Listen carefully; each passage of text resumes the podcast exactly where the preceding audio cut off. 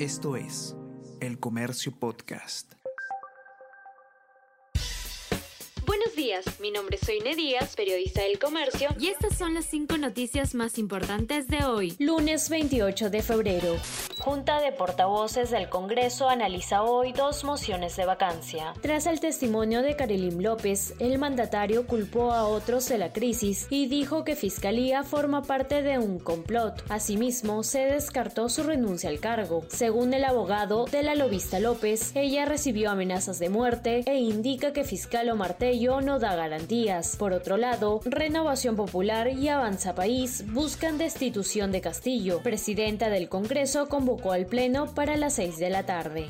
Precandidatos definen sus fórmulas para Alcaldía de Lima. A ocho meses de las elecciones, las tiendas políticas que más avances tienen en su equipo de campaña son Renovación Popular, Avanza País, Somos Perú y Podemos, los cuales ya tienen nombres para teniente alcalde falta recuperar cerca de 300.000 empleos formales. De acuerdo a un informe de El Comercio, el 40% de la economía aún no se recupera. El duro impacto de la pandemia y la dinámica diferenciada según sectores han obstaculizado la recuperación del mercado laboral, principalmente urbano. En ese sentido, a septiembre del 2021 aún no se restituían puestos en el sector privado.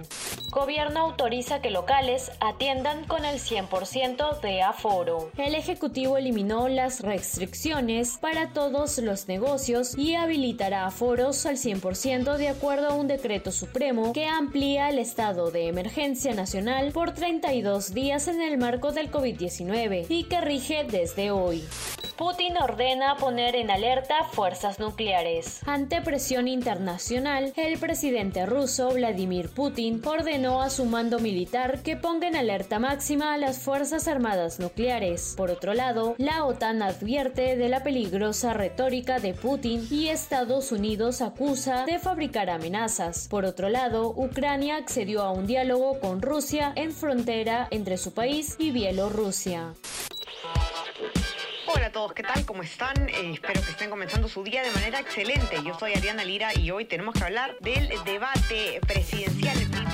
Podcast Tenemos que hablar con Ariana Lira. Lunes, miércoles y viernes desde las 7 de la mañana.